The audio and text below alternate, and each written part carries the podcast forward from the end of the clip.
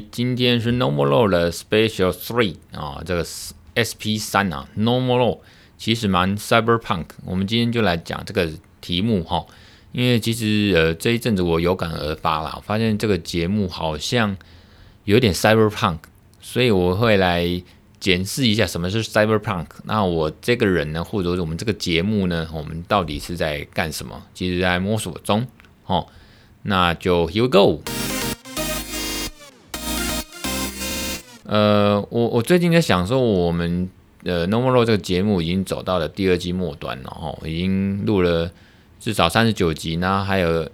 一些是 SP 嘛哈，SP One、SP Two，那今天是第三集 Special 的。那今天要讲说，我们这个节目是不是蛮 Cyberpunk？什么 Cyberpunk？嗯，我们想说，干脆第三季是不是也走 Cyberpunk 风格？就是啦，把它更呃。在我的心中，更把它具体化，那个方向跟整个元素，用把它凸显出来，或者是把它塑造出来。因为本来可能呃隐隐约约会有一种风格，我不禁还是先想到这个我一个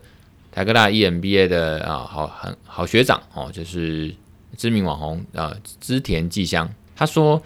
呃，因为他也是一个。呃，很多重身份，其中一个是网络观察家，或者是他对观察度，他的观察非常敏锐。他有注意到，像我在脸书或者在一些社群媒体、哦，网络上面的一些呃风格，或者说这个网络人格的那种感觉。他说，他感觉隐约的觉得，我想透露出或者我的行为作风，好像跟一般律师不太一样。那好像在透露出说，我其实想做点什么不一样的哦，可能不同以往一些律师的一种感觉或风格或作风。那确实是如此哦，他有秀出我想透露的出一些讯息。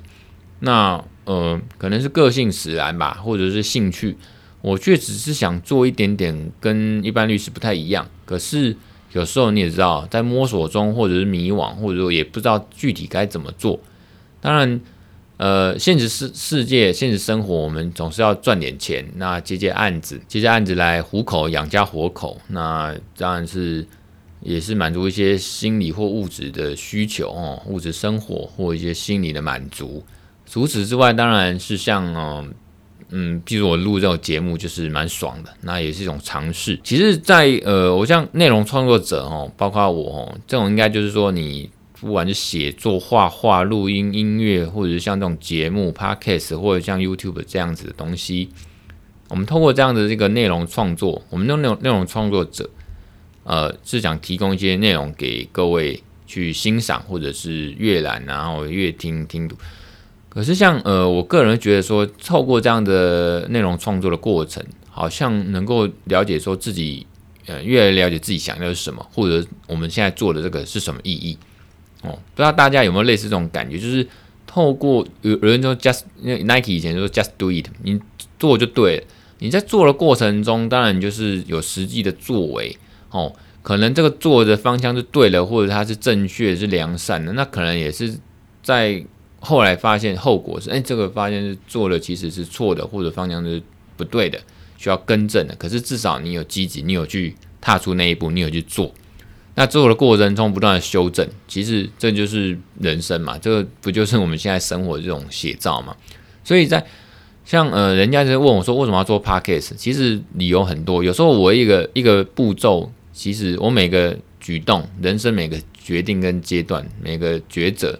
动作、行为、计划，其实都可能很多复杂性，可是最后做出一个单一的。嗯，就是外人来看，表面上看是一个动作，为什么要去做 Podcast？或者说以前为什么要念法律系？为什么要做律师？为什么要这个念台科大 EMBA？或念为什么要念 EMBA？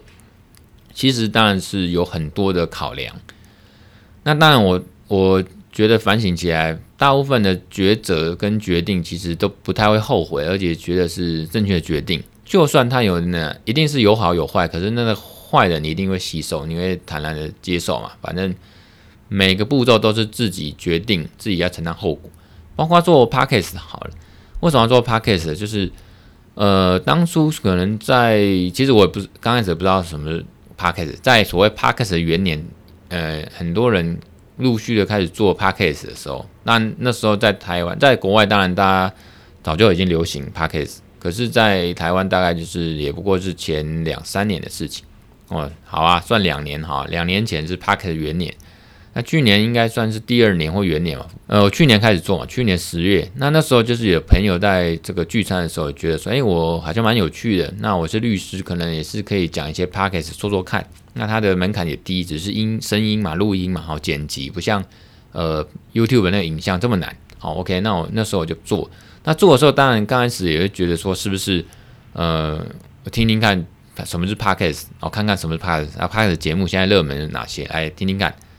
那截至目前为止，我真的是唯一会持续收听跟每期就听吧听完的，就是呃台通啊，台湾通勤第一品牌这个节目。呃，那当然我听台通是觉得它很好笑，很舒压，就这样哦。当然它内容其实还蛮有趣，而且是有有有编辑过，或者是有有呃主持人这个晨晨，他是有去做一些功课跟一些一些 rundown 哦，其实是很用心。所以这个也是刚开始我做拍开始觉得是可以学习的地方了哈。然后，当然刚开始我们这个节目是有点像讲干话哦，就是觉得可能扯点法律，可主要在讲干话，就一些题目来来拉赛。那慢慢走走走，第一季、第二季，现在觉得要迈入第三季，会觉得说是不是可以做点改变？因为慢慢做的过程中，在自我的探索或者人家的这个回馈，那我们也会检讨说，我们到底在干什么？为什么要做这个？啊，Podcast 为什么要做 No More Law？那其实会发现说，嗯、我们慢慢调整说，当然不止法律的东西可以让人家参考，那有时候一些生活上面的一些感想，大家也可以有些共鸣，然后有一些参考价值。那有些好笑的，当然大家可以来听听看，舒压一下哦，干话。可是慢慢的发现说，这个源都是源自于一个人格特质。譬如说我自己好了，我我发现其实为什么后来慢慢要走，嗯，就是走法律这条路，慢慢要走向一个专门领域，是说网络法、资讯法。这个当然都跟刚开始的人格有关。这个人格，人家说三岁定法，可能我小时候到大就一直接收某些讯息，然后消化认可。哦，譬如说我为什么要做律师？小时候看了美剧啊，跟律师有关，日剧跟律师有关，觉得这是很帅，又可以保护自己，又可以帮助他人，又可以赚钱的一个，又可以甚至可能某程度可以呃实现正义。那这个就慢慢的从小就笃定说我要当律师，走法律这条路。那接下来法律这个是非常多领域的哦，就像我们说法律它涉及到各种层面的哦，包括说科技的，包括生活的，那么生活科技，所以。简言之呢，慢慢的我就会摸索哦，透过多年的摸索，就算考上律师，慢慢摸索啊，我觉得资讯法律、网络法律，或可甚至所所谓科技法律、AI 法律很有趣。我决定这一生接下来哦，目前我都要把它好好的玩玩看、摸摸看哦，研究看看、写写看，去接触、去参与、去研究。大概我我所以资讯法律当然。对我而言，不止这样子的意义啦，哦，不只是说它的未来前景，还是说它很好玩。重点是说，它呃有一点，我们因为资讯法的英文其实它叫呃呃 information law 哦，甚至是说网络法，然后资讯科技法就 cyber law。那 cyber 你就知道 cyber 就是说空间就是网络的意思，网络的意思哦。那它其实是一个呃乍听很新颖、很创新科技、很炫炮的东西。哦，科技法、资讯法、cyber 啊，cyber law。那其实它讲起来说，跟我们生活，尤其是科技，其实好像是很相近，其实又好像有点距离。因为如果像我一般律师写一些什么漏水啦，哦，确实这个也是很生活化、很贴近我们民用哦，很很实在的东西哦，民生的东西。写这个当然很实用，然后可能随时就是会发生，或者是已经发生，或者是预防哦。我们讲法律有预防法学跟这个治疗法学，事情发生了就要去治疗，就要去处理。那在事情发生前是可以可以防范未然，可以预防预防法学，所以看这种东西是非常有用。可是像 cyber law 这种科技法律、资讯法律、网络法律，有些当然当然很有用，比如说这个你滑手机上网啊，发现一些发生一些法律问题，那当然就很实用哦，这个很生活化，很跟我们生活息息相关，很贴近。可是有些像这种 AI 法律，大部分人就觉得有距离感，好像跟我们无关。可是我也再三说了哈，很多文献也是说了，专家也说，这个其实还是跟我们生活非常息息相关，可是大家没有那意识哦，这个就是一种意识的问题。没关系，就是呃，我我喜欢去提倡。那我来讲一下为什么是呃，Cyber Law 哈，我我的这个节目为什么跟 Cyber Law 有关？我先来看一下我们的题目哈，像我从第一季这第一集 EP 一开始，你看就讲 Swag 这种。线上直播平台，然后他就做一些做爱的或者 A 片的，像从那时候当然是觉得好玩啊，想说先开始，他随便抓个主题，那时候就算说随便，其实也是我们人，像我个人潜意识里面可能对这个有兴趣的，或者是在我脑海里面曾经有这样的东西，所以我就是起心动念嘛，心里有这样的或者潜意识有这样的东西，他才会我们才会把它挑出来，才出来讲。哦，这种线上直播平台做爱的或 A 片，然后接下来你看我们这个我们这个节目啊，Normal Law 第二集开始讲 LB 晒小孩很棒，那甚至也讲说这个云端哦套养沙啊两套沙，那也有讲呃可能像是呃网络言论自由啦，吼或者赖翻群，然后要有一集当然也讲说资讯法律在讲什么在干什么，那或者说脸书审查用户的言论自由。或者是一些新创时代的一些法律的或者资源，当然还讲一些电动车啦，哦，自驾车，还有网络犯罪，还有治安问题，AI 著作，然后还有网络买卖不动产啦，甚至讲到骇客任务哦，这个就是等下会讲到 Cyber Load 啊，Cyber Cyberpunk 二点零哦，这个电影骇客人物非常经典，所以你看我。一而再，再而三，好像都会去提到这。当然，我本来就开宗明，我的方向是主要还是跟资讯法 Cyber Load 有关。可是为什么会这样？就是你看，发现主题，我自己在做这些创作内容过程，发现也跟 Cyber 真的息息相关，那就会连接到跟 Cyberpunk 的关系哦。所以，我各位听众在听我慢慢的爬书哈。那这个电动车当然也讲了至少两集，再来就是。呃，就讲一些云端储存、数位遗产，那甚至讲呃网络平台业者的一些义务，那也有讲这个 Google Map 啦，或者是像网络霸凌，或者说呃儿童在网络隐私的保护，那也有讲说我们法律呃开庭的时候，一些在这种疫情下面的云端视讯哦线上开庭，然后也有讲到说智能合约，那。也有讲到远距上网 shopping 啊，哈，远距工作跟上网购物。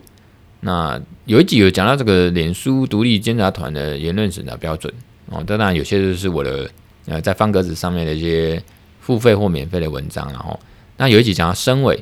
哦，也有讲到网络预购裤子拒退，都已经快要到呃近期的一些集数跟内容哦，M 型化的 N 化车会不会侵害人民隐私？然后有快速了解 AI 法律现在未来。这个标题其实有一点 cyber law 啊，cyberpunk 的感觉哦。当然有还有一个 SP 是讲这个 SP 二，或者讲这个信用卡网络盗刷治安风险。然后还有一个最近这个第三十九期是网络治理，以法院与 LB 用户为为例子去说明网络治理。所以慢慢的你应该看出来，我们这个节目其实是嗯嗯，透过这些集数的累积，可以慢慢的塑造或具体化我们这个节目，好像。确实有点不太一样，就像我，呃，学长哦，陈和颖，就是之前之前季香，他有观察到，因为有时候讲自己也是一种方式。那有，呃，有别人来看我们那种 profile 哦，就是来看我们这个整个轮廓，也是蛮具有参考性啊。那个学长就说，我看起来是想要做一些不一样的东西哦，那可是又好像在努力中这样子，然后呃。就是想要不一样，所以他其实也想要看能不能帮帮我，或者跟我讨论一下，因为他有他的资源跟他的能力。那确实是，他觉得像我，包括做 podcast，然后内容又比较不一样，或者说我的行事作风或办案风格又比较不一样，他觉得，嗯，可能可能冒。以他的这个角度或我自己的观察啊，我就觉得自己是一种综合型。那有时候我会开玩笑说自己有点像变形虫，然后就是会去做一些调整。那什么都很像，可是又有点特别哦，就是有点像很科技、很行动派的律师。那又蛮实在，可是又不太会去像一般呃律师就是会 social，然后会去走这个呃律师的一些所谓成功方程式，然后加入这个福人社啦，哦要加入一些社团啦，然后又或者参与一些活动啦，哈，去然后常常上电视去塑造一些形象这样子，这个不是不太是我的风格了哈，所以。我们这个节目其实我觉得有点慢慢像 Cyberpunk 的那种风格了哦，那可能跟我的喜好跟人格特质有关。那我们来讲 Cyberpunk 到底是什么好了。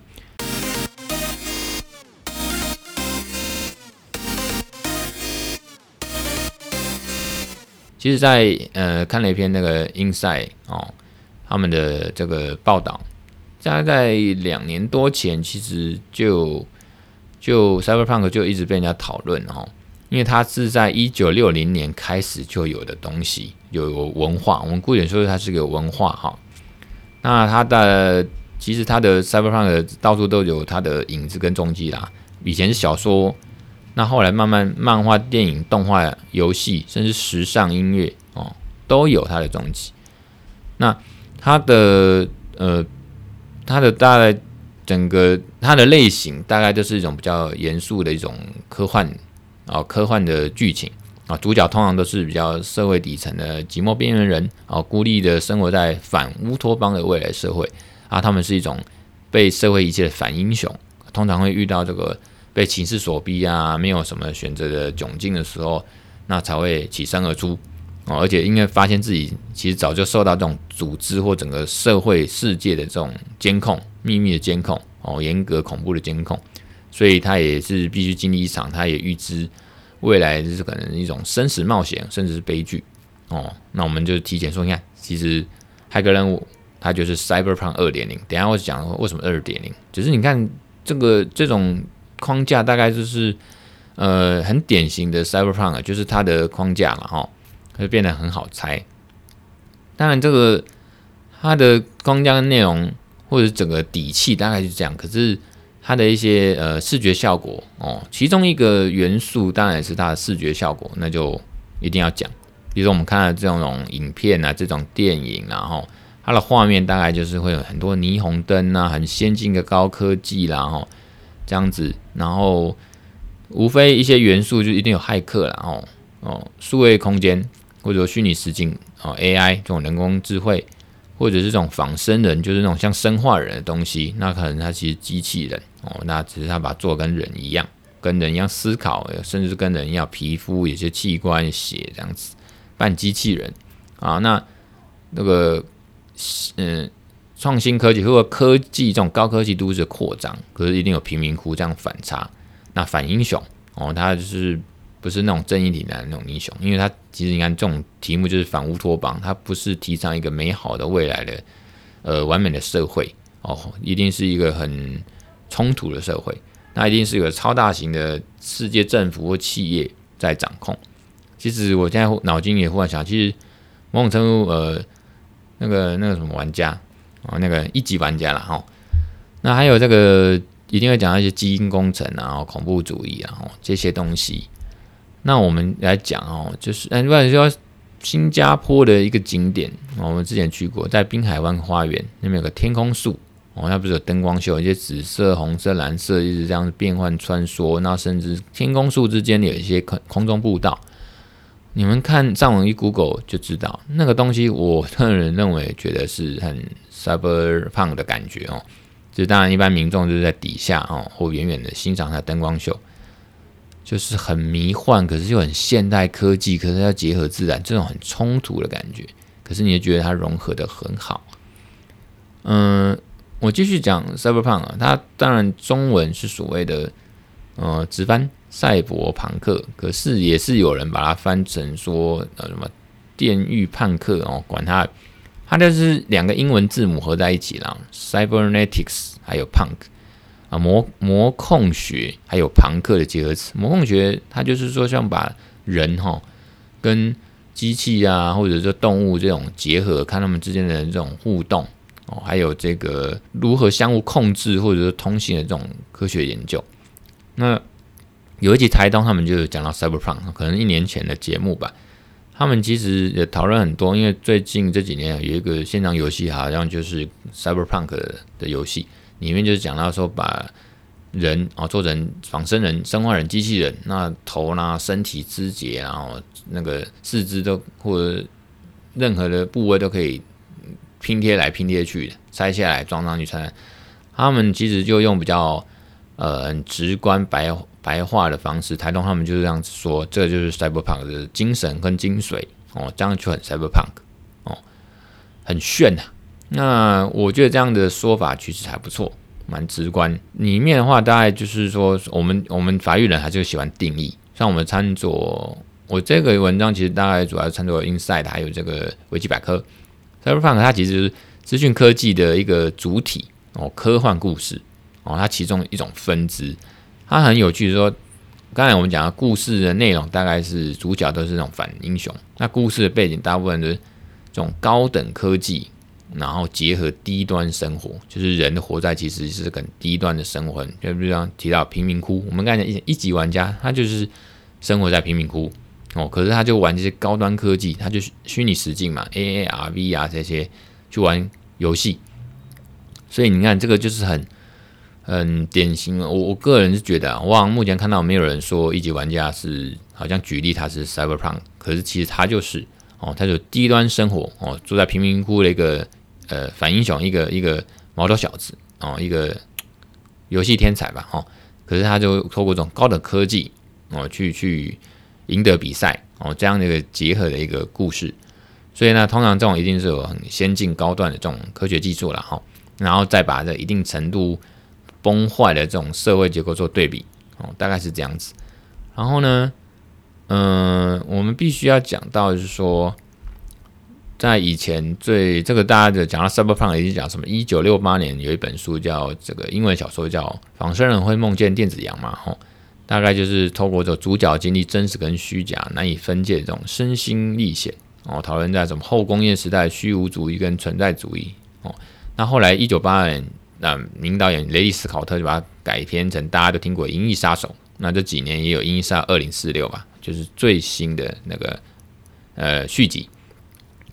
那当然都是由那个阿福伯去主演的。他这个就是 Cyberpunk 的电影经典，然后就是讲一些赏金猎人，然后在追杀这些仿生人的过程中，然后一探这个真实人类跟生化人就仿生人的这种。虚实交加的这个人性辩证啊，就是说仿生人他到底是不是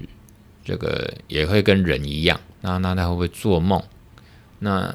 我们人是不是有时候活的反而是像呃行尸走肉或者像机器人一样呢？他就是在这样做一个呃辩辩证啊，或者是一种探讨。然后讲到 Cyberpunk 哦，在日本的典型一定要讲大有克洋的之外。一九八四年开始，这个阿基拉，我们这个这这个是有漫画，后来改编成这个电影，它是动画，然后就是故事说发生在二零一九年哦，一九八四年，然后它故事情节应该设定在二零一九年，现在都是二零二一。他说第三次世世界大战之后重建的新东京，我那我看我有看过前面一点点，然后他就是探讨呃贪婪脆弱人性，然后电影版的阿基拉就是说他他他。他那这个我就不讲了，这个太多太多。反正它它里面呃是还蛮不错的，就是说它透过东京的一些嗯、一些场景哦，譬如说高科技，然后高楼大厦，然后很先进，然后很热闹，然后霓霓霓霓虹灯啦或者闪烁啦，然后这样子，然后这个整个街景的繁荣，可是，在城市的另一端就是呃废墟贫民窟。哦，荒废，然后都是社会底层的边缘人，他还是做的。那当然，社会高层一定是住在刚才讲那些霓虹灯的高楼的顶端，享受的高级生活，大概是这一种的设定了哈。那我们其实，我现在稍稍微拉回来啊，等我们讲一下。后来当然刚才讲的是 Cyberpunk 比较是一点零，后来二点零慢慢就更有一个整个世界观，所以后来那个骇客任务。我们电影其实就三部曲，甚至现现呃，甚至现在可能要第四集。它里面就是在讲说，刚才我们讲框架，Neo 救世主男主角，他就是一个反英雄，他就是一个社会的边缘底层。那他发现自己是被监视的，哦，这个是在生活在这个虚拟实境里面，他其实是那故事情节不多说，大概就是生活在这个电脑里面了哦哦，在网络空间，其实真实的世界是他身体是被包起来的哦，他不知道，所以这个变成说，我们一般都说这个就是呃 Cyberpunk 二点零哦的一个新的一个世界观，因为前面的 Cyberpunk 这种电影元素呢，就影响到后面这骇客任务三部曲。那呃，一般来讲，还有包括说像日本哦，那念童梦嘛哦，然后也改编成这个电影啊，《艾丽塔：战斗天使》。那还有什么？二零一八年 Netflix 影集《探变》，然后哦，刚才讲了，一九八二年那个《银翼杀手》，它的电影续作是这几年那个《银翼杀手二零四九》啦，不是二零四二零四六，是那个那那个那个王家卫他们导那个叫二零四六。二零四九，银翼杀手二零四九。总之，骇客任务它就也是一个嗯，少数非常成功的叫好又叫座这个 Cyberpunk 的电影。银翼杀手它就是一点零哦，Cyberpunk 一点零，大概是这样子。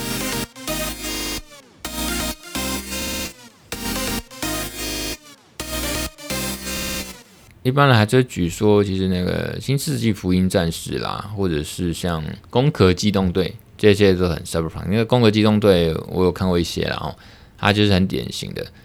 呃，其实包括刚才讲的这个童梦哦，艾丽塔，她也是仿生人呐，生化人，她就是把这个人，他身体其实他也是机器也这样组合而成，然后有时候手断了，战斗坏了，然后就装上去这样子。那你们后来让我想到面包超人，那头也是被淋湿了，就换一颗。其实 有时候。因为这个是很跳痛，像那个天竺鼠车车也是。其实有些东西看起来像童话哦，很很小孩子看，然后卡通，其实它有一点 cyberpunk 的风格哦元素啦哦，只是我们看不出来，就是这样。就是其实你说面包超人他的脸哦，因为每次都配小孩子看，那就是中生幼幼台嘛，哎，摸摸台哦，那就是转到了，没办法转开，就跟他面包超人脸撕掉啊，撕掉了之后他不行了。然后赶快叫果酱叔叔哦，没果酱叔叔驱车前往，换了帮他换一颗哦，面包超人的头哦，那就看其实就很 cyberpunk，对啊，那为什么会这样？没没道理啊哦。那当然，如果你真的要把它呃严肃的、真的认真讲起来，它就很 cyberpunk，它就是有背后的科技。总之讲回来，攻壳机动队呢，跟这个艾丽塔，他们其实也是很典型的 cyberpunk 的东西。那为什么说呃我的？我讲回来啊，为什么我说 No More Law 是有一点这个 Cyberpunk？因为其实讲说穿了就是四个字，让人家感觉不切实际。说你讲的这些，或者你陈就律师写的这 AI 的东西哦，AI 法学或 AI 的东西哦，或 Cyber Law 一些资讯法的东西，因为资讯法当然很广，有些东西乍看好像跟你无关，只是觉得很好玩、炫跑，或者你成就律师讲话很有趣，或者是看你不一样的法律的东西，看你不一样哦。那就是这样，可是它好像没有办法很很实用哦。我讲很实用，就是说我马上可以用到。比如说我知道我遗产哦，这个我如果谁过世了哦，那我是不是遗产人？那我们怎么办？哦，怎么去申办？怎么去处理？或者说遇到官司怎么去处理？这样的遗产纠纷很实用，很很很很现实的东西。可是有时候讲这种 AI 的，就感觉好像高不可攀，或者说虚无缥缈，或者是很高端的东西，跟我们人类很远的一样。其实，当然我也讲过，其实一点不远，它就是我们现实之中。可是，一般人不知道啊。一般人就像就像我之前好像呃，骇客任务那一集哈，那那个 n o m a l 骇客任务那一集讲到骇客任务跟这个电影跟法律，其实一般人我们都没有意识。就像我们法律意识，我们我们写论文就一定要有个问题意识的写出来。我们讲法律一定要法律意识才能知道这法律在干嘛，然后我现在能主张什么权利。所以没有那意识到的时候，确实就被人家操控，或者活在一个虚无缥缈的地方。我们现在很多人其实是活在虚无缥缈，他不知道他到底能干嘛。所以透过律师这种东西，哦，这种人这种职业才能去引导，才能跟你说现在是干嘛。那当然，现实生活像呃民法这种哦，就是发生了什么呃亲属继承啊，哦就是离婚或者小孩监护权这种，都感觉就是很实际的东西。那你当然会觉得。遇到会手足无措，没有意思，那你就会透过法律专家哦，去包括律师去引导，知道法律意识哦，现在怎么情况怎么办？可是 AI 这个东西其实也一一样，或者资讯法的东西其实也一样。那我会觉得很多人都不知道，我会为可能其中为什么要走资讯法，为什么要做 Podcast，其中一个原因是因为，呃，有点像说是这样子的一个提倡者啦，吼，或者是这样子的一个一个传教士，我希望让让大家知道什么是 Cyber Law，那甚至现在应该应该 Cyber Law 讲到 Cyberpunk 去。哦，讲到这些无为不为哦，有一点相关的东西，让大家知道，如果真的有有机会，然后有这个这个契机哦，听到了有兴趣，或者真的不小心听到，你就说哦，原来是这个东西哦，反正就是长知识嘛，尽管是可能是冷知识，可是还蛮有趣的，你就知道哦，原来 AI 现在到底跟我们有什么关系？你手上拿了 iPhone，那就是 AI，弱 AI。那如果说他探究你的隐私呢，或者说你的资料都被拿去哦某个国家某个企业拿去大数据运用，用到所谓的一些民生的用品啦，或者说甚至是跟这个呃生化武器有关，因为可能透过你的大数据直接知道你的一些资料哦，比如说所谓的医疗上敏感性的资料哦，这种各自的东西，那他们就去知道全世界整个大数据里面亚洲人、东方人或西方人、黄种人、白种人。那他们的这种不同，然后塑造出一些生化武器哦，比如说我们讲这个中国这个武汉病毒，我觉得这它就是一个生化武器，所以搞不好就是会这样。所以你说会很远吗？哦，其实很近。就是 AI，你说 Cyberpunk 或者这种 Cyber Law 或这种资讯法，它有一个特性就是看起来很远，其实很近。所以大家觉得它好像很炫炮哦，很距离很远，其实也不会。那因为民众没有这个意识，哦，如同我们看电影，哦，看完就算，然后我就觉得这个这个赛博朋克这种电影，骇客任务，或者是这个呃银翼杀手，这个好像没什么啊，就是科幻片嘛，看完就算，看完就忘，我觉得爽完就算。可是像 AI 这种呃法律或者说资讯法律，你就觉得啊，看完就算，好像很好很有趣，或者是看看这个在干嘛，就这样。可是没有意识到，其实跟你生活，或者是说你的甚至你跟你的事业是有息息相关。这就是为什么慢慢我透过创作哦，譬如说写文章哦，或者说 Podcast 讲这些资讯法律 Cyber Law 的过程，发现自己其实更了解自己。说哦，原来为什么我要做这些东西是有它的意义。我有时候觉得在过程中自己也似懂非懂啊，我就觉得哎很有趣啊。哦，我觉得呃。讲这个那个资讯法律的东西很有意义啊，让大家知道，那我有兴趣。可是不只是兴趣，其实这探究起来，其实可能自己在人格养成，从小到大就是都有这些这些哦，嗯，真的是 no more law 啦。有时候不只是法律，除了法律外，就做这些现实上面或者现实上的科技的发展和结果，还有那个科幻片那面所塑造出来的一些剧情，甚至科幻片它也是。有某程度的去考究现实啊，现在跟未来现实可能去探讨说，去反省形式说，这样科技带来一些道德上或者是整个对世界的影响，其实是息息相关。它其实就是现在正在发生的事情，所以可能不止法律，就针对这样的这种科技发展会带来后果，包括人格跟人之间的关系啊，我就是有点兴趣，所以才会慢慢去做。所以透过这样。才会走这条路的，所以慢慢透过这样的内容创作的过程，我自己发现自己，我觉得这个是蛮有意义的事情。然后，那为什么我会做这个事情？这样子，就是我为什么是我啦，或者我为什么要做这些东西？呃，发现自己要的是什么？有时候讲说，为什么我自己不去做？啊、可能在平行时空的我，搞不好是一个呃，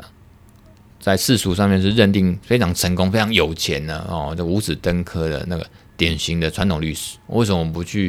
直接帮坏人哦打官司哦？那我就专去追逐这个所谓的刑事案件，然后就帮一些单位人或者集团哦啊，每天都是在外面招总赚钱，然后钱都交给太太去养小孩子，很典型的、很过去的一种成功人士生活。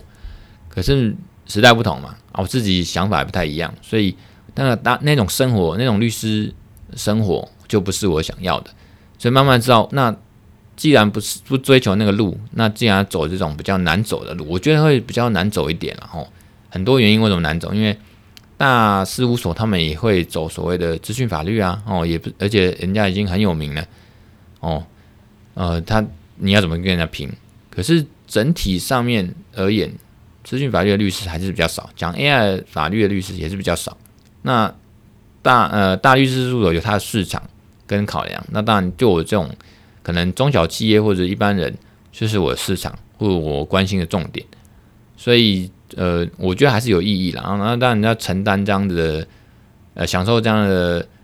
呃想孤独，然后承担这样的寂寞，因为这个走这条路其实是非常的呃。寂寞的，因为它它是很新的东西，而且一直在变，变得很快，变到这个一般人不知道这到底是什么东西，所以让我想到就是说两个事情哈，一个就是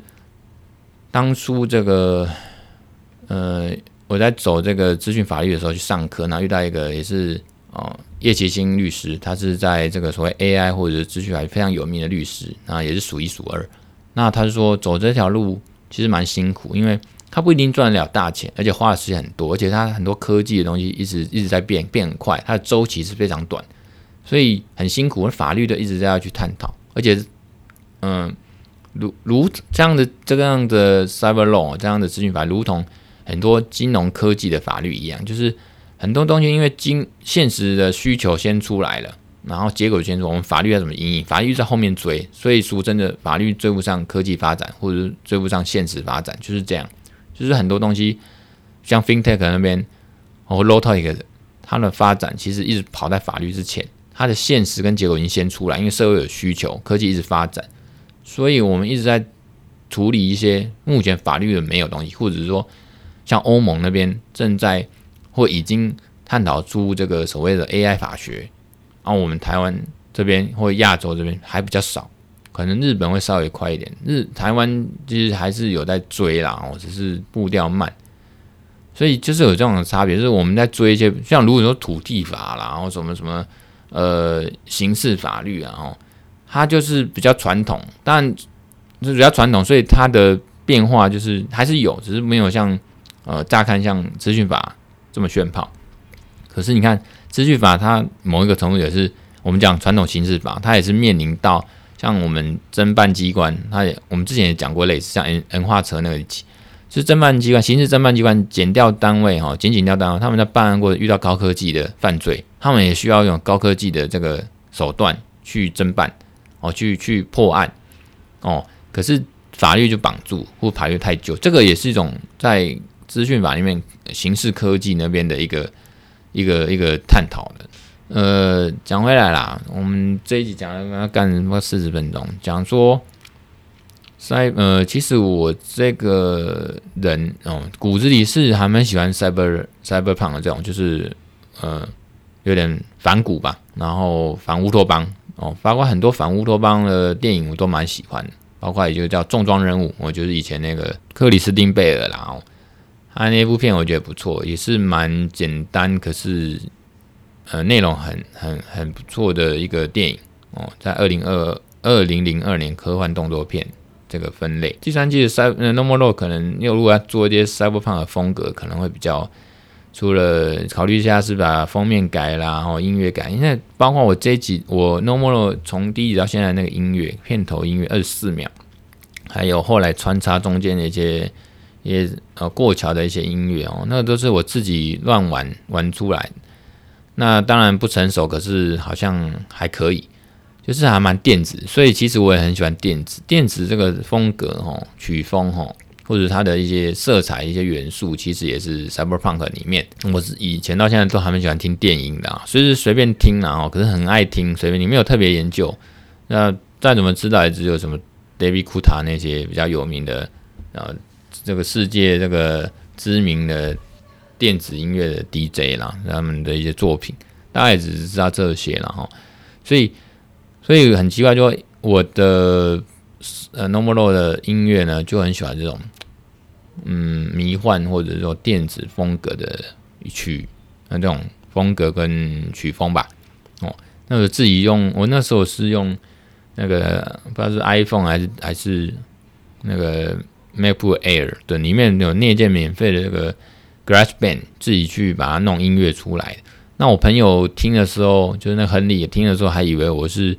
去人家那种付费的或免费的那种分享的音乐，因为有些图库跟音乐都是免费或付费嘛。哦，那音乐库或图库，它可以让我们创作者可以依照这个 CC 哦，这个四点零，反正就是 CC 创作那边去取用拿来用。那以为我是去那边抓出来，没有，那我自己做，所以也是一种尝试啊。哈，这个 Cyberpunk 大概就是这样。今天讲这边，我们的 Normal Road 呢，可能结论呢，就是骨子里面其实蛮 Cyberpunk。那可能第三季呢，我们终于有这个意识了哦。那个就像以往那种 Cyberpunk 电影或小说的主角哦，这个前几年这个生活都浑浑噩噩的，似懂非懂的，好像会有一些幻影或者是一些东西出现脑海或生活。那殊不知，那其实就是一种自己原始的风貌哦。譬如说，我这是 Cyberpunk，那我们可能之后自然有这样认知跟意识，我们就把它发挥出来哦，就像。主角一样，电影主角里面一样，能力把它释放出来哦。还有想到这个惊奇队长，他也是从片头到片片中片尾，慢慢的发现自己其实好像有一些过往或一些能力一直没办法那个突破出来。那慢慢最后当然破茧而出了，能力爆发了，知道自己的这个呃意义跟存在的目的，还有自己的使命。哦，那当然就是把那能力也一直精进，然后爆发出来，运用在自己认为对的事情跟方向上面，这样子。哦，这个有点像破茧而出了，自己也是。哦，慢慢知道说，哎，其实我在讲了，秩序法律其实还蛮 cyberpunk 哦，有这样子的一种呃追求高科技，可是又很跟我们一般小老百姓有关。哦，那这样的一个落差，那我们要怎么去去因应，跟法律上又怎么样可以去调整调试？大概就是我的风格啦。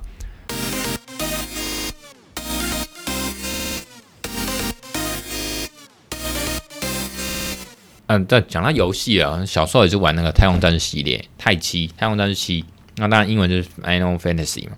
那现在就叫《最终幻想》，《最终幻想》第七集 T T 部这个游戏。然后近期也有衍生品跟重制版，它就是很 cyberpunk，就是主角也是一个反呃有点孤僻反英雄，然后他拿到一把大刀，那个一个伙伴，然后我们就要去从贫民窟一些比较地方，呃比较边缘的地方，或者说野外这种地方，然后就杀进了这个从贫民窟一路杀进这个市中心，然后大企业他们的那个科技就很大，建筑很高。然后我记得我忘记那个企业叫什么，总之它有个海报萤幕，就是其实动机或者主角啊克劳德吧，他的大刀就要往上面杀上去。那时候台通讲的是 Cyberpunk 二零七七，里面就是这种线上游戏跟 Cyberpunk 有关，就是里面的人呢也、就是半身人、仿生人、生化人，然后身上的机器零件就可以接来接去的，可能老二可以接到屁股啦，手臂接到这个头上这样子随便你，这就是 Cyberpunk。那我觉得某种程度，我们 normalo 这种讲 cyber law 呢，那 cyberpunk 的这种 cyber law 呢，也是其实这个法律的事情呢，那个法律可以接到这边，那个接到边，那其实也 cyberpunk，然后某种程度也是有点反古反社会了哈。那大概就这样，今天的 normalo 讲到这边没力了。今天 SP 最近真的很忙，那能提供什么就提供什么吧。好了，今天就这样，拜拜。